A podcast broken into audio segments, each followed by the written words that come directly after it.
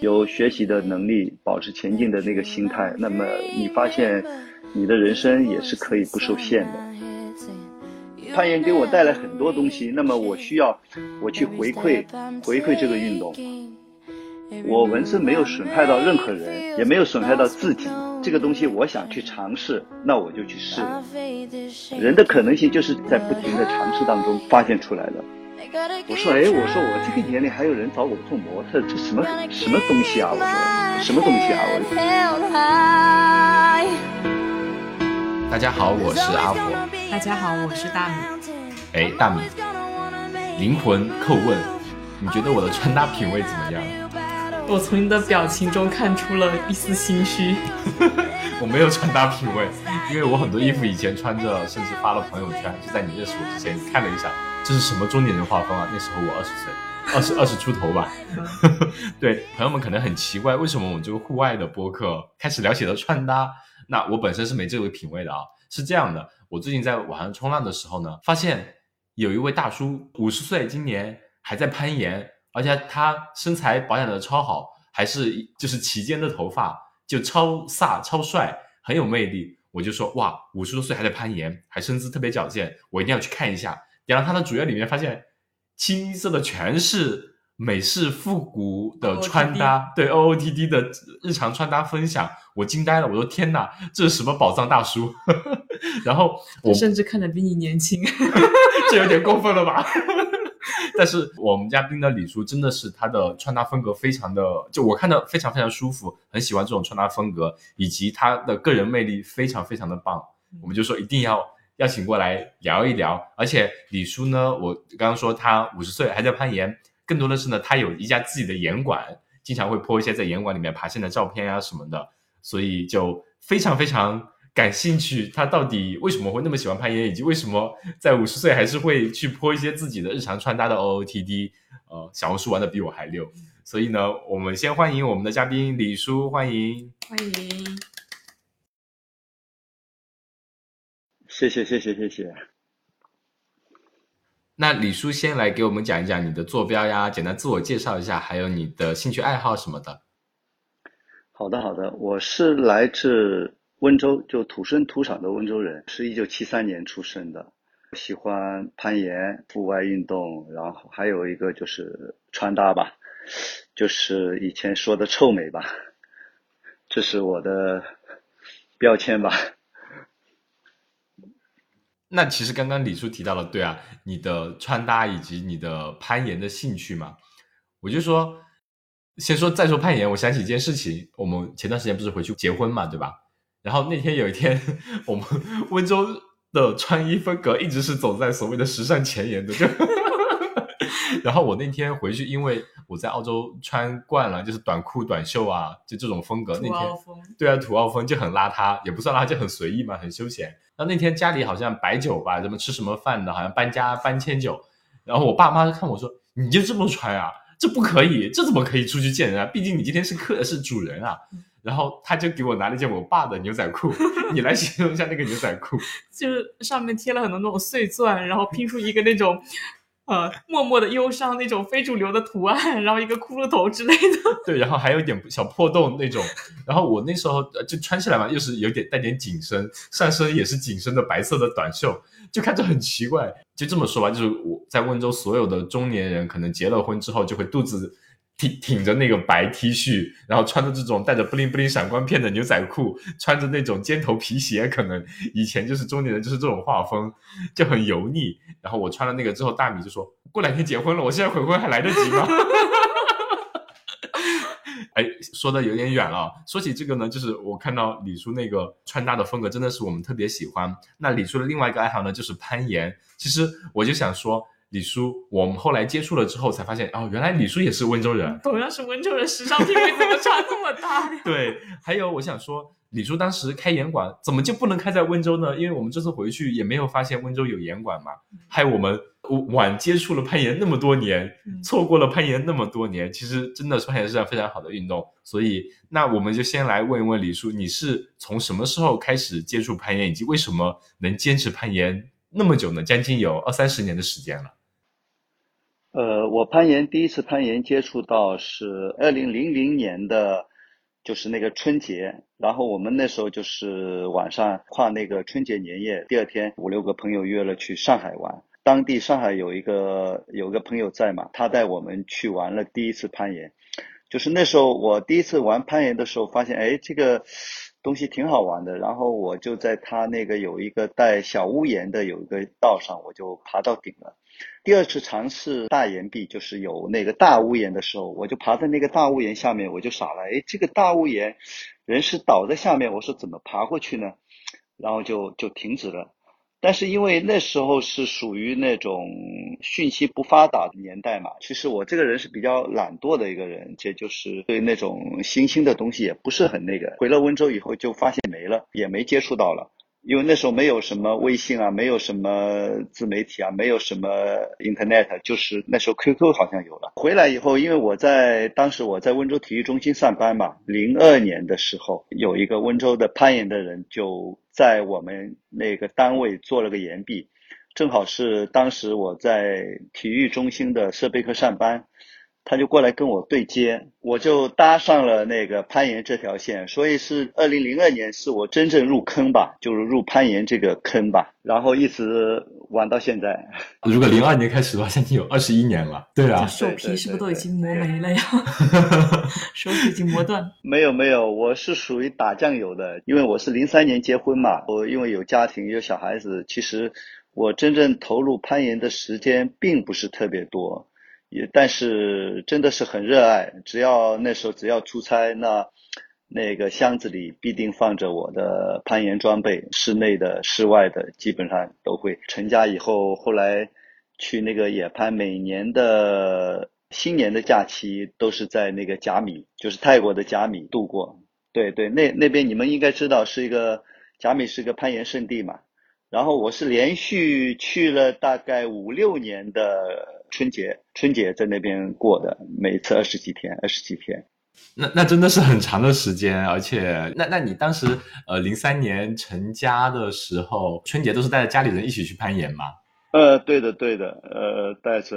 老婆。孩子嘛，呃，但我是零六年第一次去那个甲米，呃，去甲米，当时是水平还很差嘛。后来去甲米以后，得到了北京的一个一个大爷，叫圈内人应该都知道，叫老赵老赵。我们现在圈内人叫他都叫大爷的，北京的大爷，也是我现在的好朋友，就是变成了一生一世的好朋友嘛。他就有一年带我带了二十几天，然后就是有一个春节，我们两个就从早上。开始出来爬，爬到晚上天黑了，两个人才回去。对，然后就那段时间，我的水平就是就是突飞猛进，然后到了就是完成了五点幺二的线路，是这样的。五点一二是相当难。然后你你这这些年其实是一直都有在攀吗？还是说在那个巅峰玩了比较多之后，现在相对会少一些？现在是因为就像你说的，温州一直没有。呃，像样的严管，后来因为也各方面的原因爬的少了，后来也去玩了那个滑雪，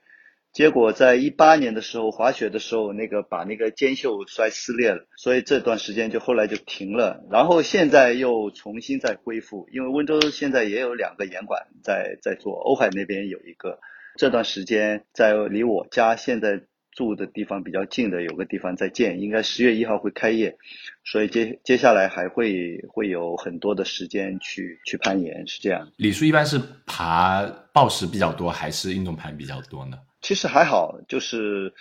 暴食运动攀还好，但是随着年龄的增长，个人觉得爬难会更有乐趣吧，就是运动攀，而且野攀接触会更有乐趣。但是我这里给，其实给你们，呃，就是也不给你们，就是给新人一些建议，就是我个人觉得，就是我们普通人去玩这个开展这个运动，我觉得还是多玩运动攀，因为运动攀不容易受伤，暴食比较容易受伤，特别是对新人，因为。你们对那个整那个运动的危险性不知道，所以是容易受伤。但像我们暴食，基本上如果出现会出现那种手指拉伤，但是基本上不会出现像那种骨折之类的，就是那种摔下来的姿势不对啊，然后身体的控制力不行啊，会不会出现？不容易出现这个。所以我建议是通过运动攀有一定基础以后，比如说有个半年。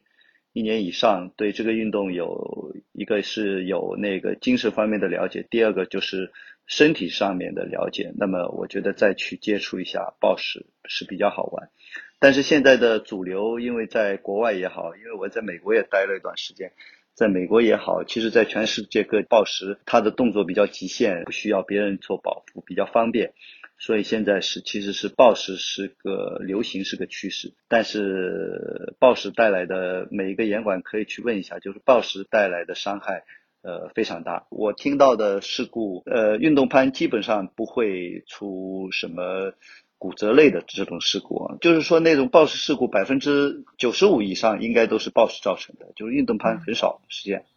嗯嗯，是我们两个也是一开始入坑爬了几次运动攀，后面发现运动攀其实挺累的，就是因为它呃可能线比较长嘛，然后觉得呃好像到后面就是耐力的问题。后面开始接触了之后，也像李叔提到的，如果就运动攀必须要两个人相互一起打保护嘛，报时的话你基本上有一条线，你两个人可以随时玩不同的线这样子，然后玩了大概。半年、大半年、一年多，就觉得哎，暴食好玩，会不断的去挑战难度，结果就可能也是因为生活和工作各方面的原因，那段时间比较疲劳，感觉自己姿势也是做对了，突然一下子怎么就受伤了那段时间，而且一受伤就是比较严重的伤，所以呃，的确像李叔说的，可能一开始对这项运动缺少敬畏的心嘛。从运动班开始了解这项运动，以及让自己的身体逐渐适应这样一个强度，再去挑战或者再去尝试暴食，可能会相对会好一点。我们其实现在已经基本上不摸暴食了，就基本上去严管就是去爬线这样子，去爬难难度的，或者说啊对运动攀，觉得那个其实现在逐渐的在整条线中有极个别的难度需要你去类似用之前暴食的一些小技巧啊去玩去克服去解决那个 problem 的。感觉还是特别特别爽，就还是能体会到那种运动带给我们的快乐吧。对的，对的，对的。那李叔，你觉得为什么攀岩可以让你持续那么多年一直喜欢它呢？说到运动本身哦，我其实就是出生一个也算运动世家嘛，在小时候喜欢踢足球，但是在学校里是。不提倡那种踢足球的，就是说那时候的环境。后来成年我工作以后，就是我没考上大学嘛，直接去上班。然后上班以后，然后那时候接触了那个山地车，那时候的山地车也是刚流行过来。然后从山地车到那个赛车，我玩了大概三年的时间。当然现在我看公路自行车，好像在年轻人当中，特别女孩子当中，突然。这段时间就这两年，好像在全国范围都很流行，都很流行。然后我是在那时候玩的，玩了三年，参加温州的比赛，有一次比赛得了一次。冠军，然后又去参加省运会，但是省运会的时候就表现就是不是很好。那时候因为我们也没有专业的那种好的车，就是很差的那个永久的那个公路车哦，是这样的。然后因为我原先玩山地车嘛，我是玩了三年以后发现，呃，这个运动对我来说没有什么趣味，我觉得就太机械了，因为都是一样的嘛，就是就是骑嘛。这个但我我可能就是每个人 get 到的点是不一样哦，是这样。我是可能会更喜欢那种新奇的。一个运动，然后从那个九三年、九四年以后，到了接触那个攀岩以前，那这段时间其实是基本上没做什么运动，就是偶尔会去踢踢足球。碰到了攀岩以后，发现这个运动太有意思了，太有意思了，所以就可以说通过运这个运动找到了找到了某种方面的自自己吧，就是找到了自己，所以就是。一直沉迷于这项运动，包括假期，包括那个所有的时间精力吧。我觉得就大部分的业余时间就放在了攀岩运动上面。当然，在当时也是属于很小众的。到现在来说，我觉得攀岩在国内还是在国外，其实还是属于小众的运动。还是很多人是不懂啊，就可能很危险或者怎么样。但是我们玩过的人应该也知道，那其实是非常安全的一个运动。我觉得是一个非常安全的运动，也适合各种不同年龄，从六岁的小孩子到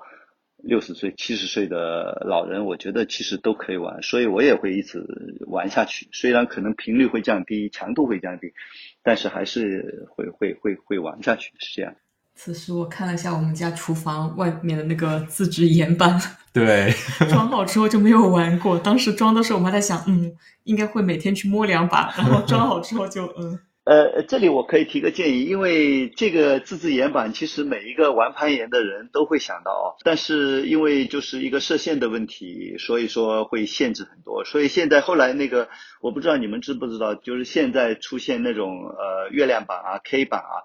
对对对，等于等于是现在其实我个人认为，如果是家里条件合适的话，直接装那套系统，我觉得还是在家里是可以的，你就省去了买点跟那个射线的那种劳动。我觉得还是以后可能那个是趋势，所以现在我在小红书上有些人，呃问我或者有些朋友家里可能有个小别墅之类的，问我做什么样的，我说你就不用，我说你就要么就这种系统搞一套就 OK 了，是这样，我觉得还是有用的。本来我也想我自己公司里要做一个这个，但是我我那个办公室那个。层高太低了，所以就做不了。不过接下来我那个新我那个朋友的新的严管马上要开了嘛，所以我也就不做了。我们这一套其实也是之前的朋友，他们因为在这边口罩封了一年多在这边，然后他在自己家里没事拿了去这边的五金店买了木材，然后自己打的一棍板。挺好，挺好，挺好，挺好。对对对，然后就是在自己家后院其实碰的比较少吧，也是有一个原因是家门口这边其实开车可能三五分钟就有个严管，有运动盘和报时的就很方便。也就没有怎么在家里。哦，那非常好。对，嗯，那非常好，非常好。嗯，对，其实从刚刚的描述也听出来，李叔是出生一个运动世家，可能打小就爱运动。因为我其实觉得，在我们温州那个地方，可能我自己接触到运动也是得到可能初高中会打打篮球，学生时代到后面像户外的那种，可能可能接触相对比较少一点。然后父母那一代的话，他们以前可能我小的时候，他们会经常去爬山。比如说欧海那边的好多山区嘛，以及骑自行车，可能也是在我初高中那段时间，就他们会往大罗山上上面骑嘛，骑上去骑下来，好多人骑对对对对对，就可能那段时间流行过，包括现在可能逐渐的运动也会流行起来，包括其实这两年或者说可能温马也逐渐是在嗯口罩之前有开始举办嘛，之前可能运动的。没有那么多，所以李叔说的不单单是咱们攀岩以及其他的一些运动，其实，在温州可能一开始并没有那么的普及吧，或者说那么的流行，我感觉。对对对对对，所以李叔其实是相对比较特殊的一个例子吧，在温州那样一个环境下，包括你在那个年代能接触到攀岩，其实能坚持到现在，或者说这个爱好能持续到那么久，其实相相当相当不错。呃，还有一个点是刚刚李叔提到的说。攀岩让你找到了自己，或者说认识到了自己，你能具体展开讲一下吗？你觉得是攀岩哪个点能让你比较认识到自己呢？你是觉得这项运动对于比如说困难的探索呀、去克服啊这种是你喜欢的吗？还是说有具体哪样的点呢？呃，这项运动我觉得最好的一点就是它不是一个对抗，就是跟别人对抗的一个运动，或者但是它又需要你动脑子，所以说它其实是一个挑战自我的能力。然后他那个挑战自我，又不是说你你去越级的去去挑战，而是说你在每一次的攀爬过程当中，在每一次的，就是爬新线路或者在老线路在科线，对吧？在我们的科线过程中，那你其实会每一天每一天，你你都会发现你你的进步，你能够感受到自己在进步在前进。一个是这个因素，第二个因素是它不单单就是说哦，我锻炼身体或者怎么样，它还有需要做。你在找那个爬新线路的贝塔的时候，那么你需要不停的思考，对吧？就是爬得好的人，就是跟爬得差的人，或者就是就是你的脑子在进步，你的身体在进步，就是这两点，我是觉得非常适合我，就是说非常适合我，因为我是如果是纯纯头脑的，可能我也不行，但纯纯那个身体的，可能我也不行，但是我就是属于呃当时啊，因为我当时。后来我们后来参加浙江省的那种比赛哦，然后也是跟那种大学生一起的。我最好的成绩拿过，当年拿过浙江省的第二名啊。就那个第一名的那个是是一个浙师大的学生，他参后来参加全国比赛，他进过决赛的那种哦。就是那那就是在那个年龄层次是跟我们没法比的，可能可能比我小了有有二十岁吧，对吧？就是是这样的一个一个过程，但我觉得呃，能够在那样的年龄也还不错了，就是说呃，也满足了自己的叫什么呢？虚荣心吧，也可以说虚荣心吧，就自信心，自信心好听一点。我这虚荣心也是要有实力才能撑得起来的呀。呃，运气也是 也是运气，因为它还是相对比较小众的嘛。然后还有呢，就是通过。攀岩认识了全省乃至全国各地的，就是这块的朋友。包括我现在在杭州做的严管连锁严管，呃，体量应该还是全国能排得上号。合伙人也是以前跟我们一起玩的杭州的研友，包括北京的、外地的、上海的那些，就是都变成了从网友，呃，这个也不算网友吧，就就从研友变成了好现实当中的好朋友，是这样。嗯嗯，对，以攀岩会友。那我们上讲到这里了，呃，李叔说一下咱们。杭州的严管叫什么名字呢？呃，我们的严管叫玩攀，就是顽强的顽，攀登的攀，就玩攀攀严管。那其实是一个是顽强的一个呃一个意思，还有一个就是因为攀岩也是属于一个比较呃极限的嘛，所以就还有一个就是适合小孩子就顽皮，因为像我们这批人，因为呃玩极限运动的毕竟是属于比较另类一点吧，就是在这个。就是在社会人群当中，应该是属于比较另类一点的，比较顽皮就两个意思吧。对对对对对对对对对，是这样是。顽攀这个词听着，我有些完成的玩一开始。顽皮的顽。嗯，对我后来他一说我的，他说第一反应就想到玩玩攀那个词也很。哦，玩玩攀一条线。对，还有，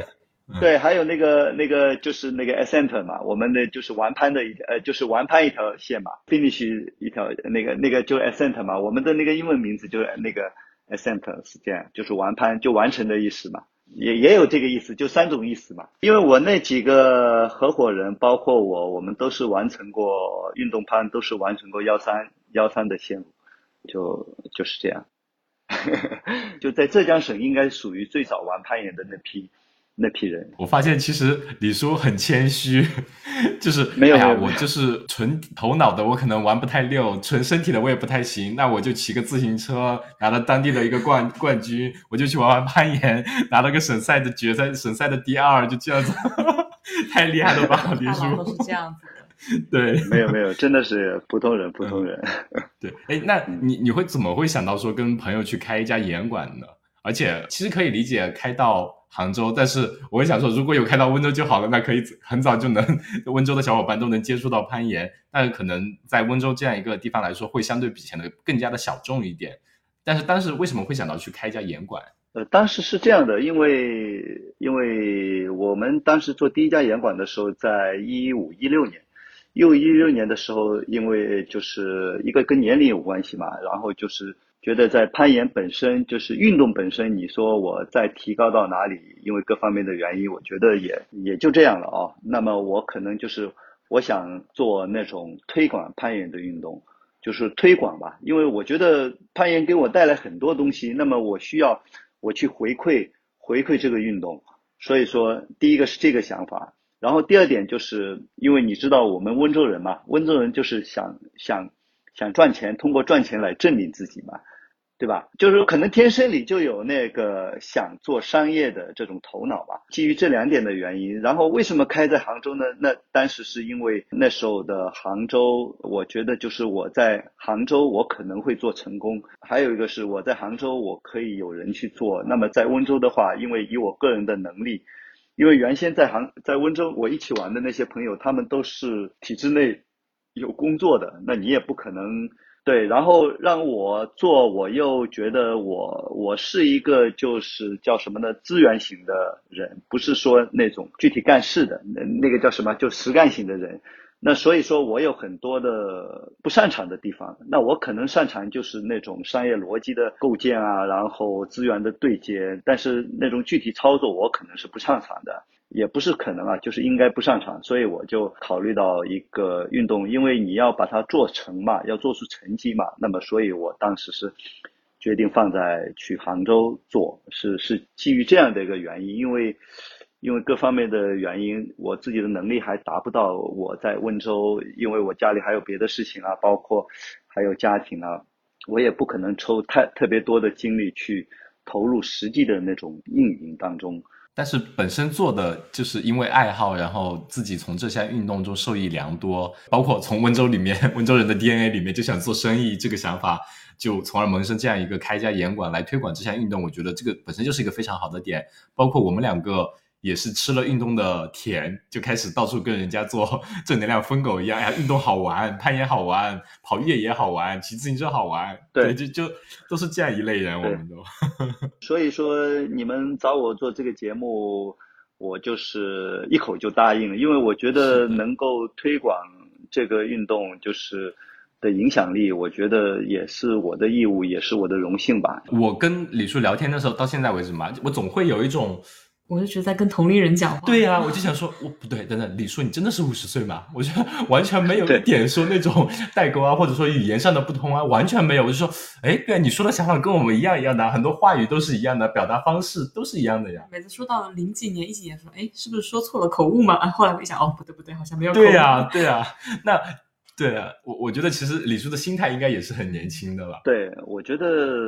还有一个运动跟我就你刚刚说的，我带来的好处就是，虽然我知道自己这个年龄，但是但是我觉得 OK 啊，我跟年轻人，我觉得我没什么区别。我觉得我在跟年轻人的交往当中，比如说大家在一起玩。我觉得我能学到很多东西，而不是说哦，我年龄大了，你们就要听我的，或者就是说我有很多经验需要你们学习，我你们的经验我是看不上的。就是我觉得就是这个世界其实是一个，就是人的心态你要 open，那么你才能更好的去提高自己。所以说，呃，我觉得我在跟外面每一个人的交往当中、聊天当中啊，我能学到很多东西，不会说去。去回避这种，对我来说就是大家一个是一个平等的一个交流，是这样，就没有什么时间、年龄或者性别或者什么东西差异，我们大家去去去讨论这个事情的本身就 OK 了。对，比如说攀岩，那就是回归到大家享受攀岩的这个过程和回归到攀岩这项运动本身，就变得很纯粹。哎，那我想其实也挺好奇。首先一个，其实，在温州，我们我们其实经常说，可能我们那边小地方嘛，经常会说很在乎别人的看法嘛。像李叔，像因为你的心态是放的比较开的，但是会不会有来自周围家人啊，或者以及朋友对你的很多一些 comments 呢？还好吧，因为我可能这点来说，我可能从小到大，可能就是一个比较。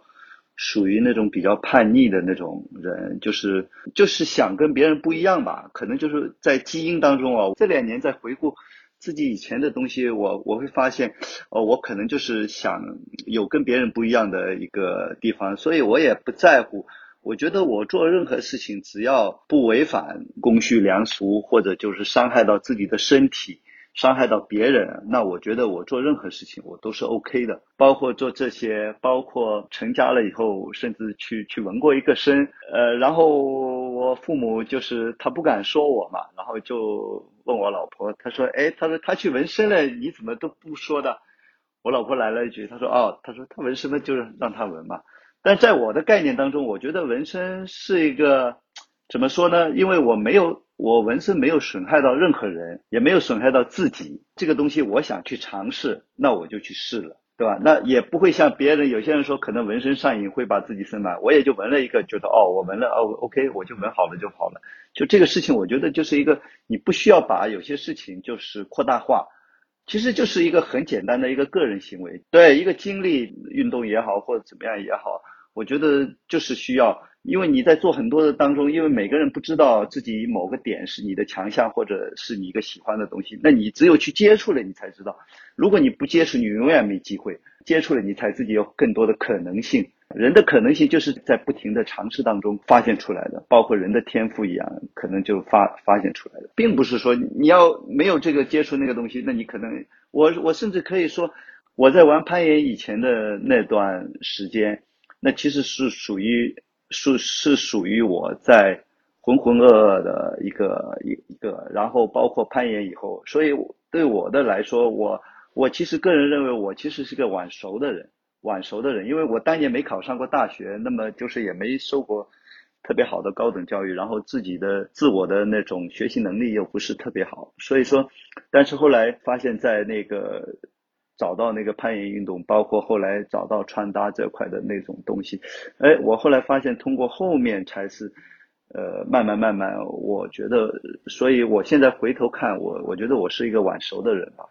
是个晚熟的人。嗯，可能就是我觉得这也是人人生意义的所在吧。其实我们俩最近也经常在聊人生的意义是什么嘛。我跟大米，就我们会说可能。很多人在某个阶段，比如说我们三十而立，四十不惑，那可能在有些人可能在二十多岁就知道找到自己想要的是什么，想清楚、想明白自己想要去过怎样一种生活，那他可能是很幸运的。但对于大多数人来说，我们在当下可能更多的时候是你会对自己的未来感到迷茫，你可能想到我自己要在目前的眼前这个格子间，或者在这个城市陌生的城市也好，或者自己的家乡，就这么看，能往头看到自己的一生。就感觉能看完了，那你会觉得哦，我的意义到底是在哪里？我可能就是要，比如结婚去生小孩，然后把我的孩子养大，好像就没有其他意义了。尤其我们现在对，嗯，在我们温州嘛，我们刚结了婚，那父母就肯定会催。但其实很多时候，可能人生的意义，那就是在于不断的去探索它的意义到到底是什么，自己不断去尝试它的意义。可能在某个阶段，你会开悟，就哦，我好像找到了自己。想要尝试的是什么？我好像找到了我喜欢的东西，或者说想可以被我称之为我人生意义的东西，那就是会有这样一个过程的。那李叔可能，呃，用你的话来说，就是你显得晚熟，你可能在某一个阶段之后才会发现，哎，我好像觉得攀岩是比较适合我的。我之前都不知道干嘛去了，然后我现在发现，哎，我好像很喜欢穿搭，我喜欢跟别人分享我的生活，我比比较喜欢去探索生活不同的可能，可能。到那个时候，你可能才会发现，说，哎，这好像就是你的意义，是这样的吗？对对对对对，非常非常赞同。人其实存在的价值，就像，呃，其实我现在跟我儿子说啊，我说你，我说我不希望你以后去做一个朝九晚五，甚至就呃进公务员，甚至做朝九晚五的事情。我觉得人生其实就短短短的几十年，我觉得你其实要尝试每一个人怎么叫人生，就是你要过。四十年如一日的一个生活吗？还是要每天有不同的东西，而且有有不停的在进步的一个一个东西？就是说，你要就像你刚刚说的，就是人生的价值在哪里？就是说，人生价值其实因为我们跟任何人没关。那么你其实我们生活，我们找寻人生的目的，就是说，哦，我这一辈子我过的是怎么样的一个东西，对吧？就是跟任何人无关。所以说这个需要一个自我的认识吧。所以说我虽然我是从很后面我才发现这个东西，但是，但是我毕竟就是说现在发现了。那么其实我愿意现在很多碰到的一个年轻人，有时候聊天的时候，他们也会问我这种问题哦。就像刚刚我们在说的这种人生的价值、人生的包括那种经历，那我也会说啊，其实我觉得有些东西，我觉得自己喜欢就 OK。对吧？然后就是怎么样去保持一个呃学习能力嘛？我觉得这点这点很重要。就是说做运动也好，做穿搭也好，在生活当中也好，就是说你的学习能力这点其实非常重要。这个学习能力，我不是说书本的你去读书的，而是说你有没有对这个世界现在的事情、跟现在正在发生的事情、跟以后会可能发生的事情，有没有保持那种好奇心？是这种是非常重要，是这样，而不是说我。结了婚，生了小孩子哦，就怎么样？小孩子，我觉得小孩子他有小孩子的地方。那么你我们每一个人作为一个个体，那你肯定要要有自己的这种追求，而不是说哦，我现在包括女性一样，我不是生了小孩子，我所有的心思都小孩子怎么样怎么样怎样，而是说，因为每个人都是个体，你的儿子、你的孩子是个体，但你也是个个体，你你不需要为了别人去牺牲自己的自己的。为某一个另外一个个体去牺牲你你作为一个个体的存在的意义，我是个人是这么认为。嗯嗯，对，我觉得哇，李叔真的，我要再感叹一下，因为我们再说到我们这次回到温州那个小地方，也可能是我们那边是城乡结合部，可能大家的思想就是一个小村庄那种小市井的思想会比较比较多嘛。那大家看到的就是以前有一句话嘛，比如说。女孩子在温州像圣诞树，过了二十五就没人要啊，或者什么，就对有很多定义，你会有很多来自外界的那种评价。尤其像我们呃父母他们这一代的，会很在乎别人的看法，以及很在乎，或者说他们很多时候思想里面会很传统、很保守，觉得啊，你到了一个阶段就应该这样子，就应该这样子，就应该这样子，然后会把他们自己的那套价值体系和他们的所谓的人生认同会强加在我们这一代上，导致其实温州。以前可能很多人会说留在温州啊，但我们这一代的我们很多同学都会基本上会离开温州去外面去看更更大的世界嘛。说真的，我再一次感叹一下李叔，就是我们父母在您这个年龄的时候完全没有这这种觉悟，或者说这种想法，如果他们有这种想法的话，包括我们现在做播客，有很多时候会，他们也都会听，他们逐渐逐渐开始会开始有一点点体会到我们年轻人的这种想法嘛，或者说开始体会到有一点跟您现在比较类似的，呃，对于个体的认知，而不是说把自己放在整个社会评价体系里面，把自己可能自己小我的那部分会变得非常非常的微不足道，更多的是自己为这个家庭付出了什么，自己为这个呃家庭或者为孩子付出了什么，以及为这个社会付出了什么，自己的社会角色是怎怎么样，很少会考虑到自己会怎么样。我觉得这一点其实是非常难得，而且你的你的真的是想法真的是太好了。呃，这个也是我觉得我在生活过程当中对我的感悟啊，因为我就是比较叛逆，那可能。对，可能会思考，有时候会思考像这种这种东西吧。我对家里人的那种东西，对吧？包括我对小孩子的那种。东西，那么其实就像你说的，你你爸爸妈妈从以前的这样到现在的慢慢能够接受你们的这种观点，那其实每个人都在进步，但是以前的那种意识是因为社会体系就是整个的社会的环境去造成的。那么现在有这么好的环境，那么所以说社会也好，我们一个小地方也好，大地方也好，包括甚至我们的国家也好，其实都在进步，其实都在进步。我我是觉得，所以说。呃，别人说什么呃怎么样呃不行了，或者那个经济不行了，或者社会不行，或者怎么样那样这样这样，我觉得这些其实对我来说，我我不怎么 care。我觉得就是整体的，我们中国人的整体的那种东西，它还是在往上走，往在往前走，是每一天都是更好的一天吧。我个人是认为啊，就是撇开别的因素来说，就是可能是更好的一天，不需要去悲观的去解读这个社会，去解读。解读这个人生，其实我觉得是所有的东西都在你自己手里。你想做得好，那么你去做了，那你肯定会能拿到好的结果的，是这样。嗯嗯，是。哎，其实刚刚李叔也讲到另外一个点，是就是说要对于你的人生准则来说，就是要保持一个持续的学习状态嘛，就是对新事物的接收能力。那我们刚刚再说到，比如说李叔开始另外一个晚熟的。事情就是自己开始学会穿搭，不是说学会穿搭，或者说学会去分享。其实李叔，我想说你的那个小红书玩的比我们都溜，而且你因为你在小红书上面泼的，呃，现在李叔是小红书上面一个穿搭博主，会经常泼一些自己的一些时尚穿搭嘛。我觉得，但是最火的帖子好像是儿子相亲帖。对对对，是是，呃，那那李叔来讲一讲，你觉得这个小 小红书平台这样涨粉以及运营，呃，去成为一个穿搭博主，又是怎样一个经历呢？是为什么会开始这样子的？呃，这个因为这个是这样，也是一个呃偶然的情况，因为我在一六一五一六年的时候，我在一个就是，但其实我一直就是比较喜欢那种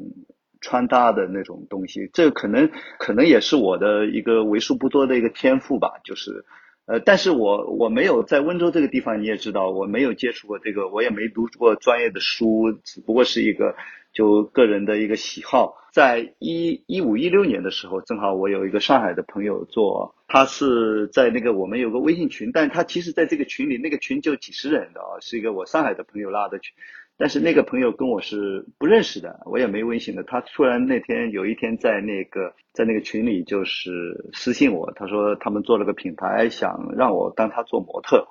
然后问我多少钱。我我那时候已经是四十几了嘛，对吧？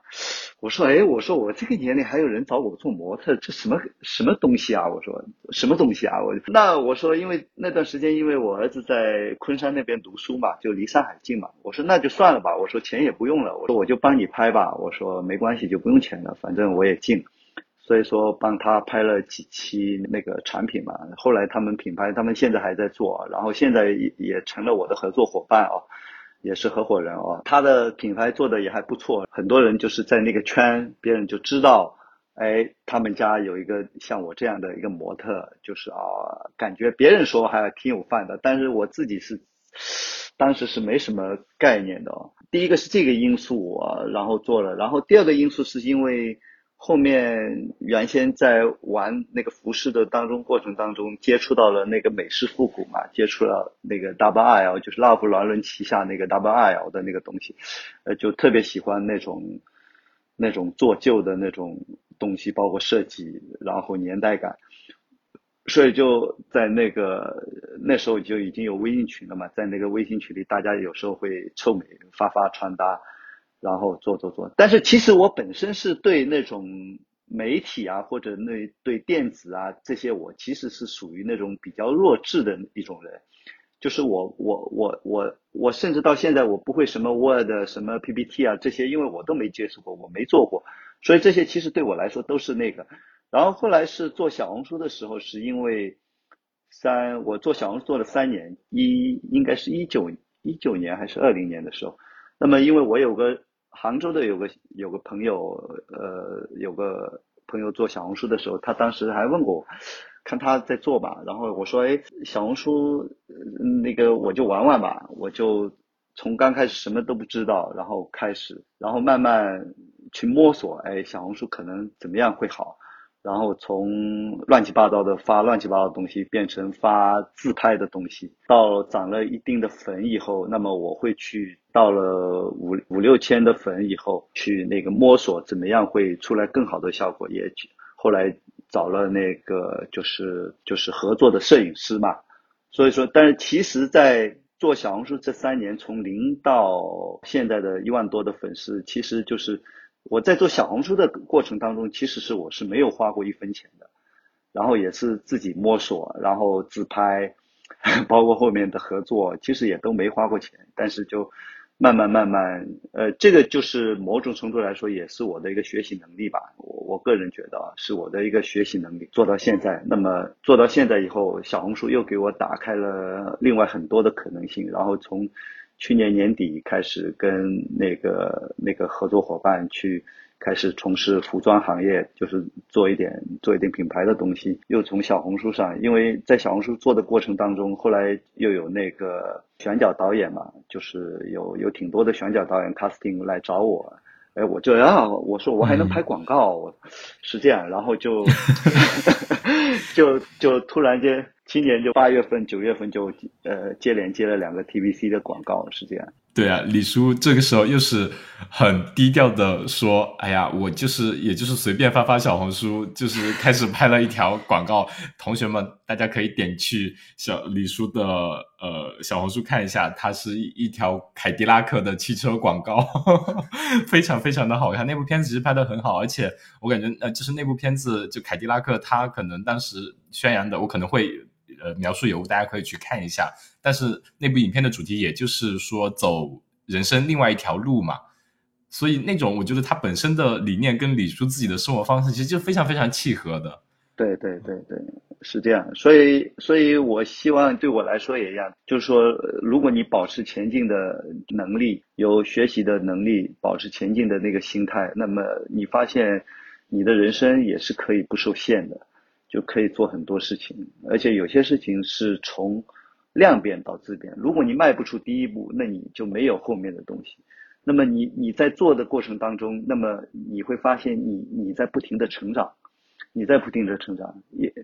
包括我做小红书过程中，曾因为我不跟你说了，我我在那个滑雪的时候摔伤了嘛，然后肩袖撕裂，大概休息了两三年。那么其实我在去年的三四月份的时候，我人已经有点就是体重有点上来了。那么后来发现我做小红书，我说我不能体重啊，然后形态，我说太变化太大，我觉得有也有偶像包袱了嘛，对吧？所以说后来就去自己制定那种不是说减肥吧，就是呃运动的那种计划，呃会。呃，我在小红书里也说过，就每天只要在家，每天早上会做三十分钟的 HIT，包括晚上有空的话会跑个五公里，然后平时偶尔保持攀岩，然后饮食控制，就每天早上的早餐就是跟午呃中餐那做完 HIT 以后，我我吃呃两个鸡蛋，一个玉米，一杯奶咖，就是这样的饮食，我是到现在就是如果在家我就是这样不动的，就是坚持了一年多吧，一年半左右吧。是这样，所以说这些东西，我觉得，呃，也是某种程度来说，当然我不难做到啊，因为我也，呃，觉得这个不是很困难的事情啊。但是某种程度来说，也是一种自律吧，是这样，也是一种学习能力，是，也是一种自律。这个东西有有有时代的因素，我觉得也有个人的因素去去叠加。我觉得真的李叔的整个状态是非常非常好的，是我们可能很多现在的我们同龄人中都很难有做到的吧。这些这些点，我们后面倒数第二个问题吧。回到最开始，李叔能给我们一些年轻男士一些什么穿搭建议吗？呃，我觉得就是根据每一个人可以根据自己就是工作的环境。工作的环境场合，那么去选择简单一点的，有些可能是运动型的。因为现在的一个服装的，我觉得一个服装的一个市场现在是比较某种程度来说也比较简单，另一方面也是比较复杂。因为现在就是除了奢侈品、运动包括户外这块，然后还有就是优衣库之类的，就这三个大块。那么其实别的东西是越分越细的，是这样，就是。所以你现在也发现没有，像美特斯邦威啊，像那种 H&M、Zara，那么其实像他们这种已经在走下坡路了。以后可能就是个性化的东西会越来越多，就像日本一样，就是个性化的那种服饰品牌会越来越多。那么选择余地其实是越来越大。当然，我觉得我通过我的服装，通过我的着装风格，我其实得到了很多。因为因为很多人年轻人跟我说啊，他说，呃，看到他说。你穿成这样，他说他就很尊重你，因为曾经有人跟我说过这种话啊，他说，哎呀，他一看就穿的，呃，也不是说我穿的有多好看或者多怎么样，但是人家觉得，哎，能够能够对你的服饰讲究，服饰其实是你你给人家第一直观的一个印象，所以我觉得还是很重要的。那么穿搭其实第一要素，第一就是就是干净，那么你就是一个干净，就是跟阳光其实有关系嘛。就是比较阳阳光的那种，那么就是我觉得第一，首先是要保持这一点，然后第二，你再去考虑个性化的东西，对吧？然后再去通过通过比如说个性化的服装、个性化的配饰去点缀自己，那么就把自己的把自己的那个整体的那种东西慢慢去去体现出来。当然也可以，比如说有些可能爱好者，比如说喜欢的。那么多看看书啊，多看看别人的搭配啊，那么去去学习学习。我觉得穿得好就是穿得得体，我觉得对人在职场、跟商场、跟在生活当中，呃，我觉得你你付出多少会还会得到多少，就是会相应会有回报的。嗯，那如果具体的大家如果脑海里没有画面感的话，点进李叔的小红书呃账号，你就可以看到李叔其实他穿了很多服饰。都我会觉得个人那种呃美式复古风很很好看，而且李叔的个人魅力真的非常非常强。你看一下小红书，就是因为当年没出道，现在不然的话早就是知名男星了。现在已经出道了呀，已经开了人生之功。当年嘛，对对对对对对，所以对真的真的很有魅力。对，所以说呃，不要觉得这个年龄让让什么学问让什么各种各样的东西去限制你，只要你去努力去。做了，然后去去奋斗了，去学习了，我觉得都会有收获的。当然，就是说人肯定不能你你有一个功利的心嘛，对吧？就是如果你功利了，你反反而不一定做得好。但是你如果是不功利的一个情况下，可能有些事情反而会会会自然会水到渠成嘛。当然不成也也也 OK 了，也也也没关系，就是一个人生的体验嘛。你毕竟。你你在老了的时候，所以我现在想哦，我我老了的时候能做了多少？呃，我觉得就 OK 了，对吧？第二个方面就是，我觉得在我这个年龄，呃，我现在有一部分原因，我觉得我做，因为我年轻的时候其实没做啥，所以说某种程度来说，我觉得我跟儿子的沟通，我觉得我现在需要通过我去做这件事情，来去给他做一个引领。我觉得我不想在。因为现在的小孩子，你说你应该这样，应该那样的效果，可能还不如我自己去做点事情去感染他，会会会会更好。所以现在还会去做很多事情了。对，我觉得不仅仅是您的孩子，以及就很多可能听到我们这些故事的听友啊，以及你的很多粉丝，应该李叔应该有个粉丝群，谢谢，应该都会受到李叔。对你的故事的感染吧，去思考生活其实到底有什么样的意义，以及说我们他们每个人自己更喜欢的那些事情和想要寻找的东西是什么，可能会开始思考，以及对自己的未来应该也不会那么恐惧，因为可能每一个年龄或者你的每一岁都是你最好的时候吧。对对对对对对对对，是这样是这样。好的，嗯，那今天就真的非常感谢李叔给我们分享你一个当。一个顽童心态的一个故事，一一个不断去探索生活多样性和一或者说一个晚熟的故事吧。非常非常感谢李叔的分享，我觉得是其实很有力量的。那再说一下，大家如果有兴趣的话，可以去李叔的小红书看一下。那我也会把李叔的一些日常穿搭的照片以及拍的照片放到我们的 show note，大家有兴趣现在可以滑下去看一下啦。最后就非常感谢李叔的分享，我们希望后面有时间回国回温州，我们可以当面再聊一聊，感觉会是。一个很好的对话呢。对对对，期待期待期待，因为我也不知道你是温州人，是后来才知道。哎，你怎么有个，怎么说到那个不是有一期节目是你跟那个家里人嘛？我才发现哦，原来是温州人，所以我才问你这个事情。是这样。对对，就我们前段时间爸妈刚好在这边，也他们也是现在开始跑步啊什么的，挺好挺好，然后才回，现在才回国。哦，好的好的，期待你们早日回国，我们能够线下面基吧，面基吧。好好的，谢谢李叔，好，拜拜。